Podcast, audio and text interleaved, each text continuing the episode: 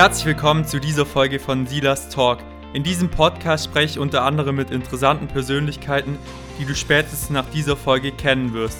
Wenn du weitere Fragen hast, schreib mir gerne eine E-Mail an podcast.silaskalweit.de oder folge mir auf Social Media. Und jetzt viel Spaß mit der neuen Folge von Silas Talk.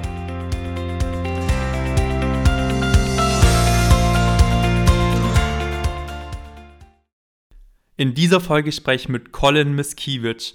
Colin hat eine sehr schwierige Kindheit hinter sich. Seine Eltern haben ihn ja sehr früh bekommen, mit 18 und 19 Jahren, und haben sich auch schon in jungen Jahren wieder getrennt. Colin wurde in der Schule gemobbt und hatte keine Freunde. Sein ja persönlicher Tiefpunkt war, als er Selbstmord begehen wollte und sein Vater eben noch ja es geschafft hat, kurz davor die Tür einzutreten.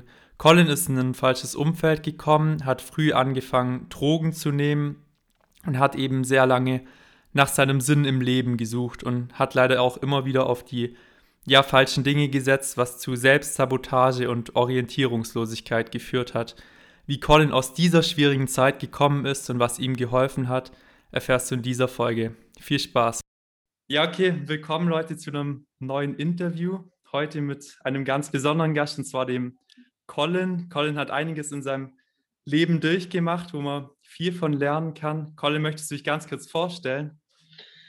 Ja, erstmal vielen Dank, dass ich äh, hier sein darf, dass du mich eingeladen hast. Ich bin der Colin, ich bin 23 Jahre alt. Äh, ich habe jetzt gerade eine Ausbildung gemacht zum Sport- und Gesundheitstrainer. Im Oktober werde ich äh, auf die Bibelschule in Brake gehen. Und genau, ich wohne zurzeit in Garmisch-Partenkirchen, aber wie gesagt, nicht mehr lange. Ja, cool.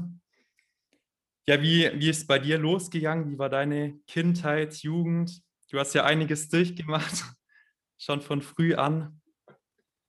Ja, äh, also meine Kindheit war nicht so rosig, sage ich mal. Ich bin in Duisburg groß geworden. Äh, Duisburg äh, kennen sicherlich einige, ist jetzt nicht dafür bekannt, die schönste Stadt in Deutschland zu sein. Und ja, meine Eltern waren auch noch sehr jung, also sie waren 18, 19 oder noch 18, 19, 20 so drum, äh, als sie mich bekommen haben. Und ich war auch nicht geplant oder so. Meine Eltern haben sich dann ziemlich schnell getrennt und ja, ich bin dann die ersten 14 Jahre bei meiner Mama groß geworden. Ähm, und es war nicht so, nicht so leicht, sage ich mal. Es war schon äh, ziemlich, ziemlich hart in Duisburg. Ähm, genau. Und ja, in meiner Jugend habe ich auch ziemlich viel äh, ziemlich viel Quatsch gemacht, ziemlich viel ausprobiert. Wie bitte? Das haben wahrscheinlich viele, aber. Achso, ja. ja. ja, das haben viele. Ähm, genau, ich habe viel Quatsch gemacht, aber ähm, ja, Gott sei Dank, seit einem Jahr äh, bin ich Christ und ich bin wirklich äh, jeden Tag dankbar dafür. Ja, richtig cool. Und was gab es bei dir so für, für Schwierigkeiten in der Kindheit, Jugend? Äh, also in der Kindheit so war es auf jeden Fall, dass ich ähm, ja gar kein richtiges Fundament hatte in meinem Leben. Also ich habe mich schon immer gefragt, warum ich überhaupt geboren wurde, weil ich das alles, das Leben so als sehr ungerecht empfunden habe. Und ich habe schon früh angefangen, mich in so alternative Realitäten zu flüchten. Also ich habe sehr viel gezockt äh, am PC, habe dann äh, auch wirklich nur Quatsch gegessen. Also ich habe mich hauptsächlich von Tiefkühlpizza, Nicknicks und Sprite ernährt, dass ich dann irgendwann ja fast 100 Kilo gewogen habe. Und auch in der Schule, ähm, ja, in der Schule wurde ich ziemlich stark gemobbt. Und bin ich irgendwann mit 14 von meiner Mama zu meinem Papa gezogen nach Düsseldorf.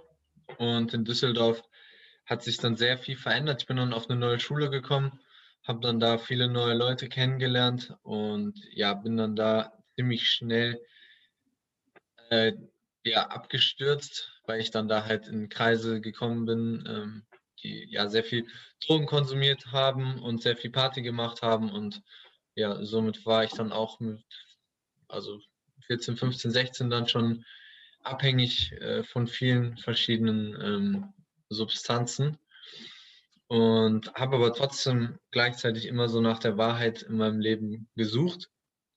Äh, habe dann aber lange Zeit in der Esoterik, im Okkultismus, in Ernährung, in Persönlichkeitsentwicklung, äh, Pickup-Szene, also Dating, äh, Dating-Szene, so mein, äh, ja, mein, mein, äh, mein Glück gesucht, sage ich mal. Ähm, genau. Da waren viele, viele schwierige Zeiten dabei, ja. Ja, und denkst du, das war so durch deine Erziehung oder was waren da so die, die Hintergründe? Hm, ich, ja, klar, auch meine Erziehung. Ich meine, meine Eltern waren selber noch äh, ja, Kinder, eigentlich Jugendliche, als sie mich bekommen haben. Und ich mache ihnen auch keinen Vorwurf. Ich denke mal, sie haben einfach das getan, was äh, zu der Zeit das, ja, das, was für sie möglich war, das, was sie äh, am besten irgendwie stemmen konnten. Ähm, also ich kann auf jeden Fall sagen, dass, dass äh, ein Leben ohne Gott ähm, in, einfach in solchen Dingen endet meistens. Ja? Also wenn du kein Fundament hast, auf das du aufbaust und äh, dir versuchst irgendwie selber einen Sinn zu geben in deinem Leben, dann äh, landest du halt ja oft in, in äh, Ecken oder in Bereichen, die ja, die nicht so gut für dich selbst sind. Das sieht man vielleicht in dem Moment nicht, aber jetzt im Nachhinein kann ich auf jeden Fall sagen, das war eigentlich äh, 23 Jahre lang fast nur Selbstzerstörung und Selbstsabotage. Ja. ja. Also du hast halt eben so deinen dein Sinn im Leben gesucht oder ja auch so das, das Fundament eben und das waren halt vor allem irgendwie, ja, so Dinge wie Gaming, Essen, Persönlichkeitsentwicklung. Mhm. Also ich habe viele Sachen ausprobiert. ich habe äh, ein paar Jahre lang äh, so transzendentale Meditation gemacht, falls das, äh, falls das jemand kennt. Ähm, habe mich sehr viel mit so Gesetz der Anziehung und Büchern von Eckhart Tolle zum Beispiel äh, beschäftigt, mit Yoga, mit Reiki, ähm, solchen Dingen. Ähm, habe aber auch ja, fast zwei, drei Jahre lang, äh, dann bin ich irgendwann ins andere Extrem umgeschlagen, habe dann nur noch rohes Fleisch gegessen, äh, äh, was, für die, was für viele wahrscheinlich jetzt erstmal äh, ungewöhnlich klingt, ist es, ist es auch, wenn man das nicht kennt. Ähm, ja, habe dann angefangen, Blut zu trinken, äh, habe nebenbei noch ja, sehr viel äh, Drogen konsumiert, aber auch Drogen verkauft im großen Stil. Ähm, und ja, habe halt irgendwie, irgendwie versucht, so das Richtige zu machen, mehr oder weniger. Ähm, genau, aber halt ohne Gott. Und ja, wenn ich jetzt, äh, wenn Gott mich nicht gefunden hätte, würde ich nicht wissen wollen, wo ich jetzt wäre. Also entweder wäre ich im Knast oder, keine Ahnung, in der Psychiatrie oder sonst was. Ja. Ja, und du hast halt eben so alles ausprobiert, was dir halt irgendwie so in die Finger gekommen ist. Also gerade so Bücher und also wie, wie kamst du auf die ganzen Dinge eben?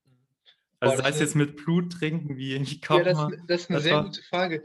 Das ist eine super Frage.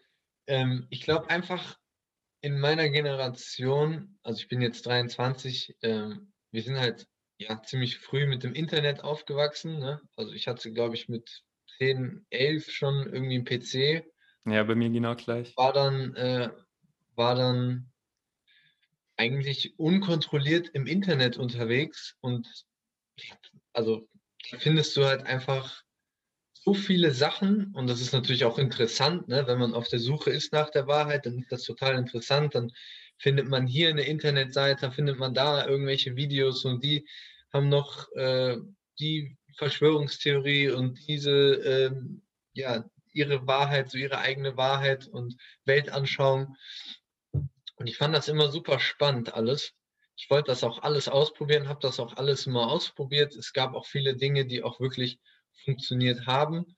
Ähm, also das ist, glaube ich, auch immer so ein, so ein, so ein Trugschluss, den, einigen auf, den einige aufsetzen. Und zwar, dass diese ganzen Sachen nicht funktionieren, also Meditation oder ähm, was es da noch so für Sachen gibt. Also äh, funktioniert ja. Die Frage ist halt nur, kommt das überhaupt von Gott? Ne? Also ich sag mal so, äh, die, die dunkle Seite kann auch Heilungen äh, ähm, geschehen lassen oder alles Mögliche mit einem machen. Und genau, so bin ich dann halt immer so auf der Suche gewesen, habe wirklich mir viele Bücher äh, durchgelesen, viele Videos angeschaut, hauptsächlich Videos eigentlich, also auf YouTube.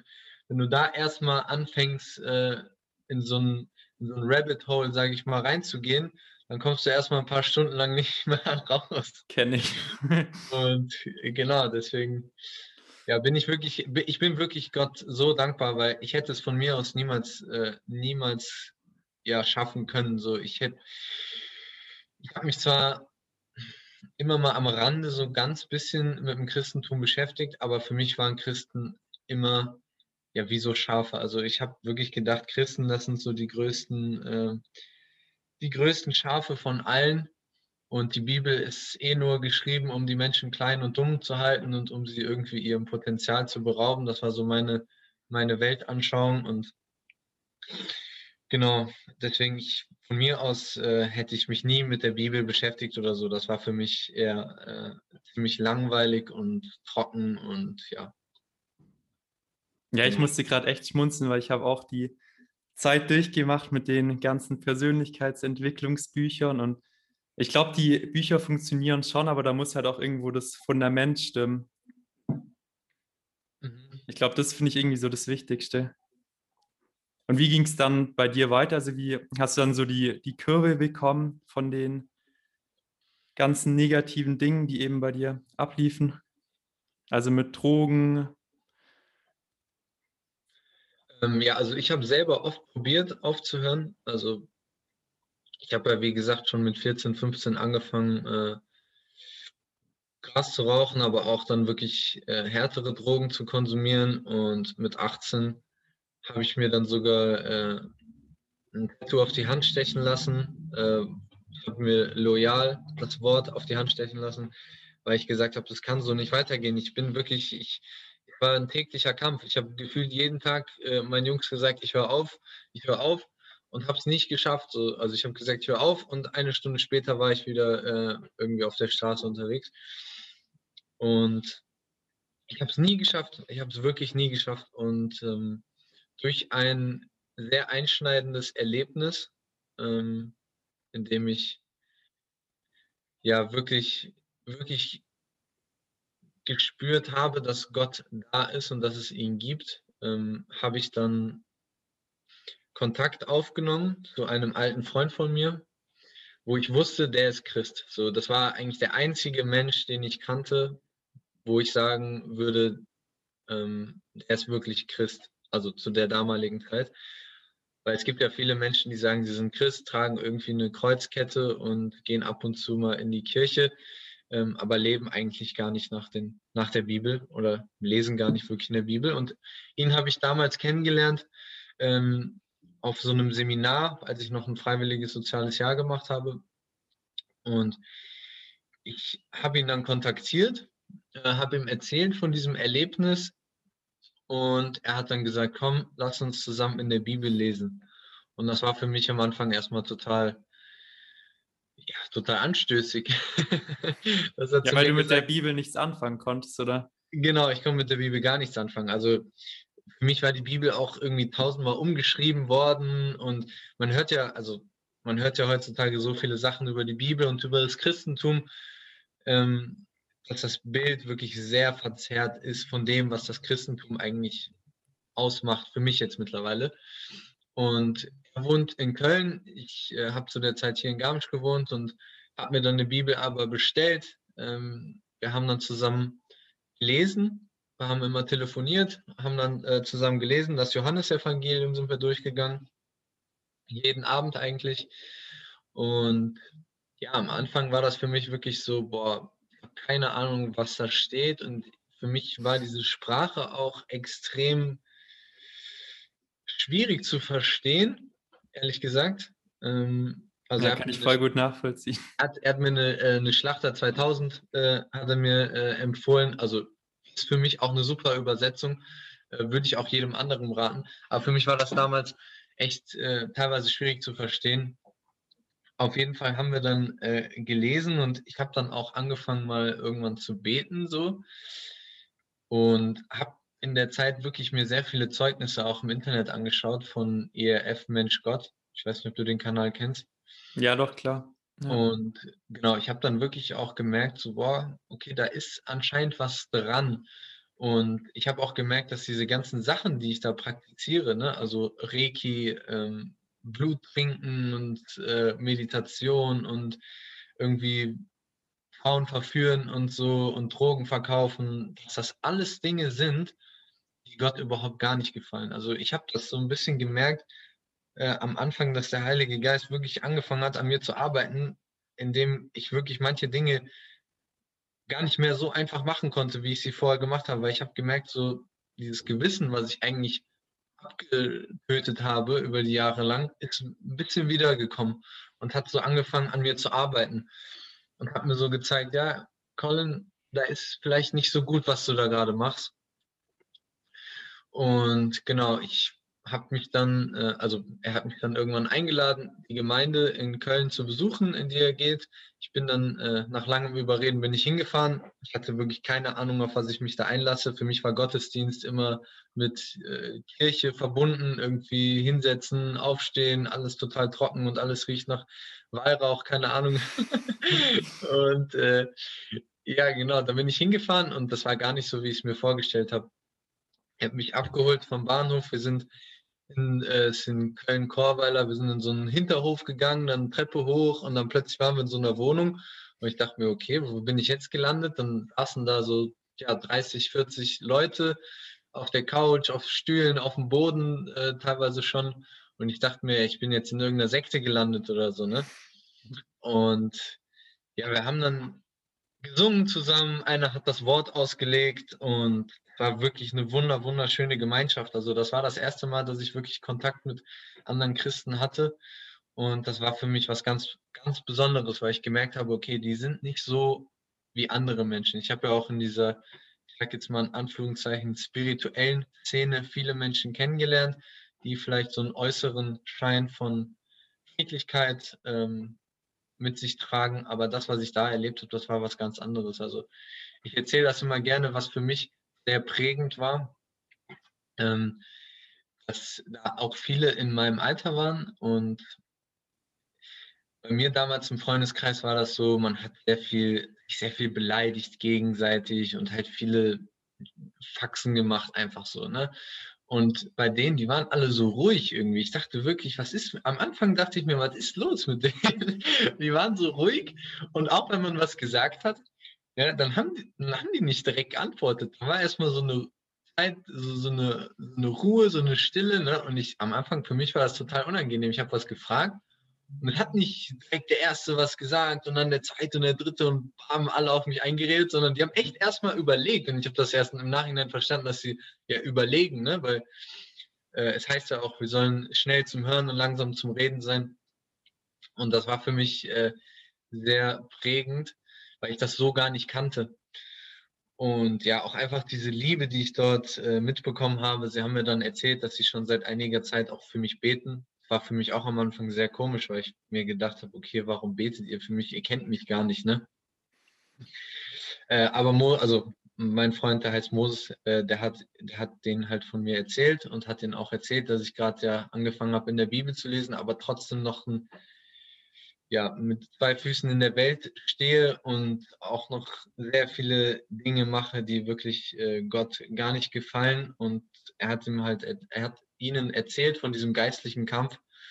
Und genau, deren äh, Gebete haben auf jeden Fall äh, gefruchtet und ich habe dann an dem Wochenende wirklich mein Leben dem Herrn übergeben, weil ich gesagt habe, hey, ich habe mein ganzes Leben lang versucht, diese ganze Verantwortung mit mir selbst äh, oder selber zu tragen und ähm, alles aus mir selbst heraus zu schaffen. Und ich habe dann einfach gesagt, so, okay, Gott, wenn es dich gibt, dann hier ist mein Leben, mach du was Gutes draus. Und ja, ist jetzt ein Jahr her und es war die beste Entscheidung, die ich äh, jemals hätte treffen können. ja, echt beeindruckend, ja. Und bei dir war es dann halt schon auch wichtig, eben das Umfeld zu wechseln, oder? Also jetzt nicht irgendwie alle nur streng gläubig, sondern Ja, total. Ich bin ja einfach so von dem Alten ein bisschen raus, oder? Genau, ich bin ja dann zurückgefahren nach Garmisch und bin endlich in mein altes Leben wiedergekommen. Also ich hatte ja noch die ganzen Drogen zu Hause, ich hatte noch die ganzen Kontakte hier und hatte noch auch viele, äh, ja, Freundschaft plus, sagt man ja so, äh, Beziehungen mit ähm, einigen Frauen. Und ich wusste aber, ich kann, ich kann das nicht weiterführen. Und das war für mich ähm, am Anfang äh, ja schon eine kleine Überwindung, so, weil ich wusste, ich verletze sehr viele Menschen damit, jetzt mit den äh, Entscheidungen, die ich jetzt treffen muss. Aber es war dann wirklich von Gott sehr geführt. Also es war wirklich sehr geführt. Ich habe dann die meisten Sachen, äh, die ich zu Hause hatte, weggeschmissen. Am Anfang habe ich sie noch verschenkt und dann habe ich mir nach so ein paar Tagen gedacht, so Colin, was machst du da? Schmeiß das weg. So, dann habe ich es weggeschmissen. Dann, äh, ja, habe ich äh, einigen, äh, einigen Menschen halt auch sagen müssen, so, dass äh, ich kann das leider so nicht mehr weitermachen, so wie wir es bis jetzt gemacht haben. Aber der Herr hat es wirklich geführt. Also ähm, es war dann gar nicht so schlimm, wie ich es mir vorgestellt habe. Ich bin dann auch äh, hier in meiner Nachbarschaft eines Tages spazieren gewesen und Moses hat immer zu mir gesagt, Colin, wenn du zurück nach Garmisch kommst, dann musst du dir auf jeden Fall eine Gemeinde suchen. Und ich war dann hier spazieren, dann bin ich an so einem Haus vorbeigegangen, wo halt so ein großes Kreuz drauf ist. Das ist mir vorher nie so richtig aufgefallen. Und da war halt die Tür auf. Da bin ich da rein, ähm, habe ich halt Hallo gesagt. Die haben da gerade den Gottesdienst vorbereitet. Das war irgendwie unter der Woche. Und dann äh, haben die mich total nett begrüßt und ich habe dann halt gesagt, ja, hallo, ich bin der Colin, äh, ich, bin, ich bin jetzt Christ, ich glaube, ich äh, muss mich hier melden oder so. und genau, äh, dann haben die mich auch total lieb aufgenommen und das war auch wirklich, wirklich eine sehr schöne Führung, weil genau an dem Tag haben die das erste Mal die Tür aufgemacht, weil die Gisela gesagt hat, also Gisela ist da äh, in der Gemeinde aktiv und hat gesagt, hey, lass uns einfach mal die Türe aufmachen, vielleicht kommt ja jemand rein. Und an dem Tag bin ich reingekommen. Und genau, dann habe ich mich da sehr schnell äh, sehr gut eingelebt in der Gemeinde und habe dann da auch ja, ganz, ganz tolle Menschen kennengelernt und ja, bin da jetzt in einem Hauskreis aktiv, in der Gemeinde aktiv, mache da Moderation ab und zu und genau, also das war, das war ganz natürlich, das war gar nicht so komisch. Viele äh, meiner alten Freunde haben sich auch am Anfang erstmal wirklich komplett von mir abgewendet, weil sie gesagt haben, ey Colin, jetzt, jetzt bist du echt komplett durchgeknallt, so, ne? Jetzt, jetzt hat er echt, äh, weiß nicht, jetzt muss er echt in die Klapse, so nach dem Motto, weil ich halt nur noch so von Jesus Christus erzählt habe und mhm. ja, macht, also ist natürlich komisch, ne, wenn du vorher weißt, okay, der, äh, der macht solche Sachen und hat hier irgendwie ein paar Anzeigen am Hals und ist immer ja, eher zwielichtig unterwegs und jetzt erzählt er hier einen, einen von Jesus Christus. Das ist natürlich komisch am Anfang, kann ich auch verstehen. Ähm, aber mit der Zeit haben die Menschen um mich herum, auch meine Familie natürlich gemerkt, so okay, er meint das ernst so und wir haben natürlich auch die Früchte gesehen, der Glauben trägt und kannst ja eigentlich nicht viel gegen sagen. Ne?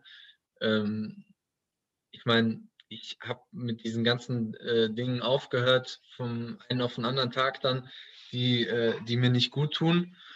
Und ja, ich glaube halt jetzt an Jesus Christus so. Ich gehe halt jetzt in eine Gemeinde und die meisten haben das jetzt auch akzeptiert und zeigen sich sogar eher interessiert für, für meinen Glauben. Ja, ja.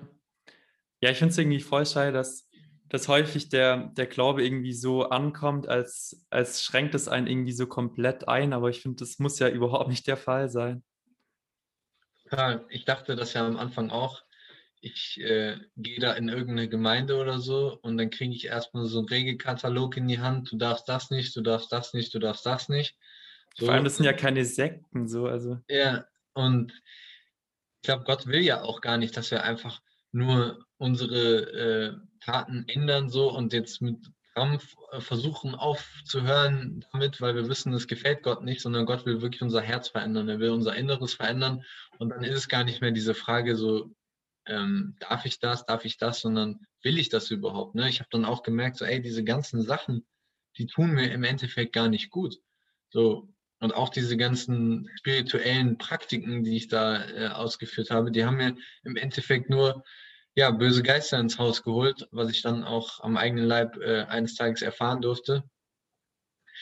Und genau, also es ist, es ist wirklich sehr schade. Es ist sehr schade, wie, ähm, wie das Bild heutzutage vom Christentum in der Gesellschaft ist. Ähm, da muss man auf jeden Fall ein bisschen, äh, bisschen was tun. ja. ja, leisten wir jetzt auch unseren Beitrag, aber ja. Genau, jetzt sind wir eigentlich schon mittendrin in dem Thema, wo wir uns ausgedacht haben als Folgenthema, und zwar den, ja, den Umgang mit negativen Einflüssen. Ich weiß nicht, was, was hat dir konkret geholfen, eben von dem Ganzen, also sei es jetzt irgendwie Drogenkonsum, Freundschaft plus Beziehung, was hat dir da geholfen, wirklich wegzukommen? Also bei dir war das ja schon, schon mehr irgendwie so 100 auf 0 oder hat genau. es sich so langsam entwickelt? Nee, das war wirklich von 100 auf 0, wie du sagst. Aber ich muss auch ehrlich sagen, ich habe natürlich einen anderen Hintergrund. Ne? Ich habe diese ganzen Sachen äh, bis zum Geht nicht mehr ausprobiert und äh, bin diesen Weg gegangen und habe gemerkt, so, okay, am Ende dieses Weges wartet der Tod.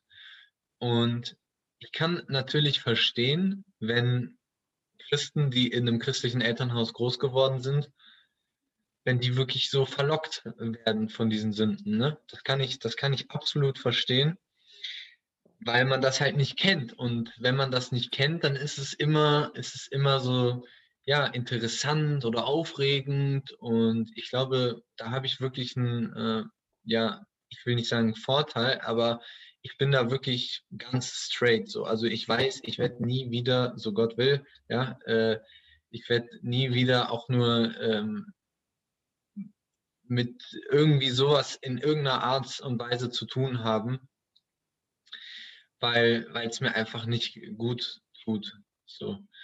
Ähm, und ja, für mich war es dann halt einfach dieses so, dieser straight Cut. Also es war wirklich vom einen auf den anderen Tag mit allem, mit allem aufgehört. Aber wie gesagt, das hätte ich auch selbst gar nicht machen können. Ich habe es ja oft probiert, aber es war einfach der Herr, der mir da wirklich ein neues Leben und ein neues Herz geschenkt hat. Und ich glaube, das ist auch ein bisschen der Schlüssel. Ne? Ähm, oft ist halt die Frage so, ja, ich habe hier noch eine Sünde oder da noch eine Sünde oder ich habe noch viele Dinge in meinem Leben, wo ich ähm, mich eigentlich gerne verändern würde. Und dann ist die Frage, wie verändere ich mich eigentlich? Wie, wie kriege ich das jetzt hin? Und ich habe da immer so ein ganz gutes Beispiel. Und zwar, ich glaube, jeder Mensch kennt das, wenn er mit, ja, mit einem bestimmten Freund oder einer bestimmten Freundin sehr viel Zeit verbringt dann, dann nimmt man irgendwann, auch wenn es unbewusst ist, so ein bisschen die Verhaltensweisen des anderen an. Man fängt an, so ein bisschen die, die Sprüche zu äh, kopieren oder die Lache passt sich an oder irgendwie wird man sich ähnlicher auf jeden Fall. Und ich glaube, genauso ist es mit Gott auch. Also wenn wir eine lebendige Beziehung zu Gott haben und in seinem Wort lesen, in der Bibel lesen, die wirklich unglaubliche Kraft hat, und wenn wir ins Gebet gehen und einfach Gemeinschaft mit dem Herrn haben und ihn anschauen, dann werden wir automatisch dadurch verändert. Also umso mehr Zeit wir mit ihm verbringen, umso, umso mehr verändert uns das auch. Und genau, also ich glaube, das ist auch so ein bisschen der Unterschied zwischen Disziplin und Gesetzlichkeit. Gesetzlichkeit ist eigentlich immer so ich bezogen und äh, ja, das geht eigentlich von so einem Mangel aus. Also ich muss jetzt das und das machen, um mir das und das irgendwie zu verdienen bei Gott. So, das ist für mich Gesetzlichkeit. Und Disziplin ist eigentlich genau das Gegenteil. Also Disziplin sagt, Gott liebt mich, ich liebe Gott und ich mache das, ja, ich mache das gerne so. Ich mache das, ähm, weil ich weiß, dass mir das nicht gut tut und ich weiß auch, dass ihm das gefällt. So. Und das macht eine Beziehung ja aus. Also ich nehme auch gerne das Beispiel einer Ehe her, also in der Ehe, da machst du ja auch Dinge für deinen Partner, aber nicht um, um es, äh, um es ihm, also um dir was zu verdienen bei ihm. Also ich hoffe mal, dass das in den meisten Ehen so ist, dass, äh, dass die Liebe so ist, dass man halt Dinge für den anderen tut, nicht um sich was zu verdienen, sondern weil man dem anderen gefallen will und weil man, ja, weil es einfach eine lebendige Beziehung ist. Und ich glaube, das ist so ein bisschen der Schlüssel, ähm, was, was, ja, was diese ganzen Fragen angeht. Ja, ich finde es halt auch irgendwie heutzutage extrem schwierig, also gerade mit Social Media und was man halt eben alles so übers Internet findet, dass man da, also ich meine, man muss ja nur so die App Instagram öffnen, dann sieht man irgendwelche Mädels in Bikinis und ich finde, da kommt mal, also ich weiß nicht, ich glaube, ich hatte so den ersten Kontakt auch irgendwie mit Pornos, da, da war ich auf einem Geburtstag mit, keine Ahnung, zwölf oder so. Und ich finde es halt irgendwie schon, schon krass, wie man da halt so reinkommt. Da muss man halt irgendwie so vorsichtig sein. Absolut. Ich, ich bin da wirklich ein Vertreter, ähm, einfach radikal zu sein. Also ich habe auch seit einem, äh, seit über einem Jahr, glaube ich, Instagram gelöscht, ähm, weil ich weiß, dass äh, auf dieser Plattform wirklich wenig, wenig Gutes geschieht. Ja, ich kenne auch einige Geschwister, die, äh, die jetzt ihren alten Instagram-Account ähm, evangelistisch nutzen. Also das kann man auch sicherlich machen, aber auch die erzählen mir natürlich ja, sie wollen das eigentlich evangelistisch nutzen und dann erwischen sie sich trotzdem immer wieder, ähm, dass sie dann doch auf anderen Seiten landen, sage ich mal. Und deswegen, ich glaube, da muss man wirklich, da muss man wirklich schon beim Reiz anfangen. Also wenn du merkst, das und das übt einen gewissen Reiz auf dich aus, dann mach es gar nicht erst. Also ich sag mal so, wenn du weißt, dass auf, äh, auf Bild.de, wenn du auf jetzt die Internetseite von Bild.de gehst, äh, wenn du weißt, dass da, ja, umso weiter du runter scrollst, ähm, die Gefahr groß ist, dass dann da irgendwie mal eine nackte Frau zu sehen ist, dann geh gar nicht erst auf die Seite so. Dann, dann ähm, setzt dich gar nicht erst dieser Gefahr aus. Deswegen bin ich da wirklich ein äh, ja, Vertreter, da einfach radikal zu sein. Ähm, Genau, weil anders, also man muss sich, glaube ich, auch einfach seiner eigenen Schwäche bewusst werden. So. Also unser Herz ist trügerisch, unser Verstand ist trügerisch und selbst große Menschen sind gefallen, also große, ähm, große Menschen im Glauben, sage ich mal, selbst König David ist, ist gefallen, ja, und es sind auch noch andere vor und andere nach ihm gefallen, wo man das vielleicht gar nicht so, äh, so gedacht hätte aber es hat eigentlich immer so ein bisschen mit der Augenlust begonnen, meiner Meinung nach. Also mit dem, was du dir anschaust, womit du dich beschäftigst. Und da muss man, glaube ich, wirklich sehr, sehr vorsichtig sein. Ja, auf jeden Fall. Ich finde es halt irgendwie auch, also ich denke mir halt immer, das könnte man natürlich auch positiv nutzen, also sei es jetzt irgendwie mit meinem Podcast, mit YouTube, aber da irgendwie so die Balance zu halten zwischen, zwischen Konsumieren, also irgendwelche sinnlosen Dinge und halt irgendwie auch ja, Beziehungen aufzubauen, vielleicht auch über den Glaube zu reden, finde ich halt irgendwie mega schwierig. Und äh, also ich habe so die Lösung gefunden, halt wirklich auch die Zeit zu beschränken. Also ich habe jetzt Instagram zum Beispiel gelöscht, weil ich finde, keine Ahnung, ich finde es halt wirklich nur Unterhaltung eigentlich größtenteils. Und ich finde, da kann man halt auch wirklich nicht, nicht besonders viel Wert liefern. Aber ja, ich, ich finde es irgendwie schon schwierig. Also bei mir hilft halt echt so eine, so eine Zeitbeschränkung, dass ich mir halt wirklich irgendwie Fenster nehmen für zum Beispiel Social Media. Ich finde, da, da gibt es irgendwie keine andere Lösung. Mhm. Ja, ich habe äh, zwei Buchempfehlungen, wenn ich das mal hier so äh, loswerden kann. Werbung machen. Einmal hier dieses Buch ähm, Wie dein Smartphone dich verändert. Zwölf Dinge, die Christen alarmieren sollten. Das äh, war ganz gut. Und das andere Buch heißt Mann mit Profil. Ähm, genau, das ist, das ist wirklich, äh, wirklich super. Also das hat, glaube ich, so zwölf verschiedene Themenbereiche ähm, und ja, zeigt halt eigentlich so ein, so ein ganz gutes Bild von einem äh, Mann auf. Das gibt es auch für Frauen, das heißt dann Frau mit Profil. Ähm, ja, halt mit einem mit einem biblischen Bild, wirklich mit einem biblischen Fundament. Und da sieht man erstmal, wie, wie oft das eigentlich äh, total entgegengesetzt zu dem steht, was wir so in der Welt beigebracht bekommen. Ja. Ja, ich finde, das muss ja auch gar nicht unbedingt so auf das Christliche bezogen sein. Ich finde, das sollten auch irgendwie alle Menschen machen. Also jetzt nicht nur irgendwie so streng christliche. Ich finde es halt irgendwie mega wichtig, jetzt nicht irgendwie so extrem viel zu konsumieren, sondern halt wirklich irgendwie ja so proaktiv halt durch den Tag zu gehen und sich bewusst zu entscheiden, was man eben macht. und jetzt nicht irgendwie so reaktiv den ganzen Tag halt konsumieren und auf Social Media unterwegs. Ja, total. Also ich, ich merke das auch immer wieder selbst. Ähm, ich habe letztens so eine Dokumentation geguckt, die heißt, ähm, wie heißt sie denn? The Social Dilemma heißt Ja, sie. kenne ich, habe ich auch oder? neulich angeschaut, ja. Und ich finde das wirklich krass. Also, wenn du erstmal merkst und verstehst, dass diese ganzen Seiten wirklich, also auch diese ganzen Social Media Plattformen wirklich darauf aus sind, dich süchtig zu machen, dann ist es eigentlich nochmal äh, ja, noch ein größeres Argument, da wirklich, ähm, wirklich sich einzuschränken. Und wie machst, wie machst du das denn? Also äh, hast du da so eine bestimmte Zeit am, am Handy oder äh, wie machst du das?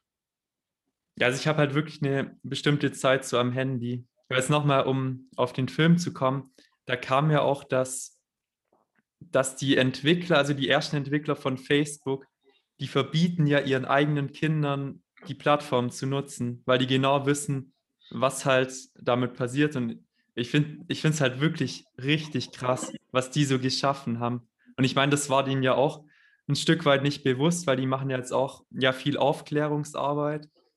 Aber ich finde es halt schon, schon irgendwie schlimm. Also, dass ich weiß nicht, wenn, wenn ich jetzt Facebook öffne, dann werden mir irgendwelche Videos, so Comedy-Videos vorgeschlagen und ich erwische mich halt wirklich, wie ich manchmal eine halbe Stunde so Comedy-Videos anschaue, obwohl ich, ich habe nicht, nicht danach gesucht, es wird mir einfach vorgeschlagen. Und das finde ich so unheimlich. Das ist wirklich unheimlich. Vor allem, ich habe zwei kleine Brüder, die sind acht und zehn Jahre alt. Und ich sehe bei denen genau das Gleiche, was bei mir halt damals war. Also ich war wirklich extrem, extrem süchtig. Äh, ich habe teilweise wirklich tagelang, nächtelang durchgezockt. Und bei denen ist das jetzt gerade auch genau die Zeit, wo das anfängt, wo die wirklich sich äh, total auf dieses iPad oder was auch immer, was sie dann da haben, äh, ja, fixieren und fast der ganze Tag darum dreht und den ganzen Tag gefragt wird, wann darf ich ans iPad, wann darf ich ans iPad, wann darf ich spielen, wann darf ich zocken, so. Und das ist schon krass. Also klar, ne, da, da wird, wird extrem viel Dopamin ausgeschüttet, da werden extrem viele ja, Glückshormone ausgeschüttet und als Kind kannst du ja gar nicht differenzieren. Also als Kind merkst du das ja gar nicht. Du denkst ja einfach nur, das ist cool so, da, da fühle ich mich gut bei, das macht Spaß, das, äh, ja, das kannst du ja gar nicht hinterfragen als Kind. Deswegen ist es wirklich äh, eine sehr gefährliche Entwicklung. Ähm, ja.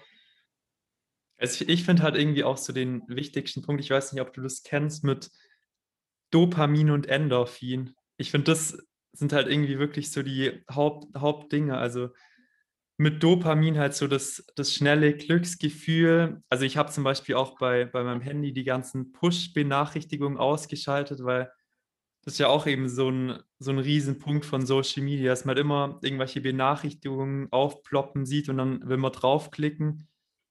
Und so Endorphin sind halt mehr so die, die langfristigen Glücksgefühle. Also wenn man zum Beispiel ja lange, lange an einem bestimmten Ziel arbeitet und das dann erreicht.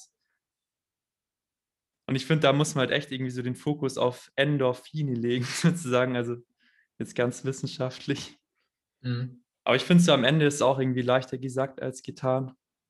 Aber ich glaube, so Push-Benachrichtigungen und so ausschalten hilft halt schon extrem. Und sich auch irgendwie so Zeitfenster nehmen für Social Media. Mhm. Ja, auf jeden Fall. Ich kann auch empfehlen, ich habe mir mal so eine App runtergeladen.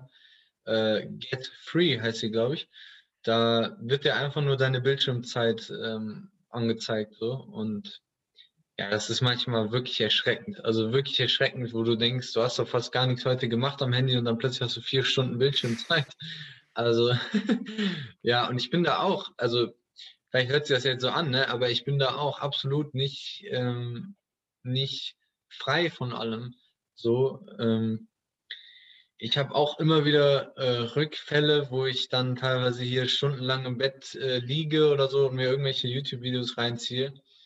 Ähm, aber auch da habe ich wirklich gemerkt, ich habe dann, irgendwann erreiche ich dann immer den Punkt, wo ich sage, okay, jetzt reicht's und jetzt äh, brauche ich wieder ein paar Wochen äh, Ruhe, Abstand so und dann mache ich halt wieder diesen radikalen Schnitt, wo ich sage, okay, jetzt gibt es einfach mal drei Wochen, vier Wochen kein YouTube mehr.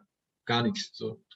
Außer vielleicht mal ab und zu eine Predigt. Aber selbst bei Predigten, ne, ich weiß nicht, ob du das kennst, selbst bei christlichem Content kannst du manchmal, ja, einfach nur konsumieren, konsumieren und äh, nimmst das gar nicht mehr bewusst wirklich wahr, was da gesagt wird.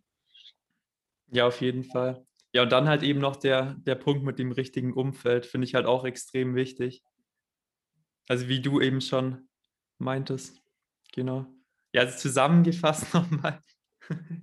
Also halt das richtige Umfeld, dann so Möglichkeiten wie zum Beispiel Push-Nachrichten ausschalten, mehr so den Fokus auf Endorphin und nicht so das schnelle Glücksgefühl wie Dopamin. Genau, und dann halt ja auch, also die hat ja vor allem auch der Glaube geholfen. Ja, auf jeden Fall. Also Zeit äh, mit Gott verbringen, das gibt einem eigentlich am meisten. Also mir gibt das wirklich am meisten. Ähm, das kann man schon so sagen, ja. Ja. Ja, genau, dann kommen wir langsam schon zum Ende. Vielen Dank für deine Zeit, Colin. Gerne. War echt mega spannend, auch deine, deine ganze Story mal zu hören. Genau. Ja, war natürlich nicht die ganze Story. war halt immer nur Ausschnitte. Ähm, und ja, also wenn sich jemand äh, für das ganze Zeugnis interessiert, kann er gerne auf YouTube einfach eingeben, äh, Lebens Bericht oder Lebenszeugnis ähm, christliche Gemeinde Ochsenhausen, Colin und dann, äh, also bei YouTube, dann wird man das schon finden. Genau, da habe ich äh, ein bisschen ausführlicher das Ganze erzählt. Ich kann es ja sonst auch nochmal in die Show Notes oder wie man das nennt, packen, mhm. dass einfach die Leute, die es interessiert, da nachschauen können. Genau.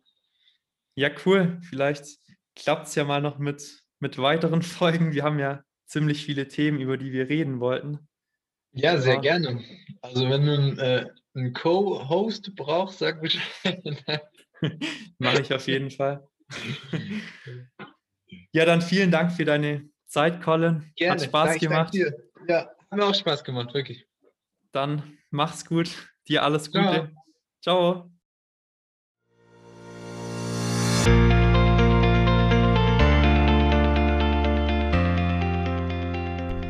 Vielen Dank fürs Zuhören. Ich hoffe, dir hat die Folge gefallen und du kannst was für dich mitnehmen.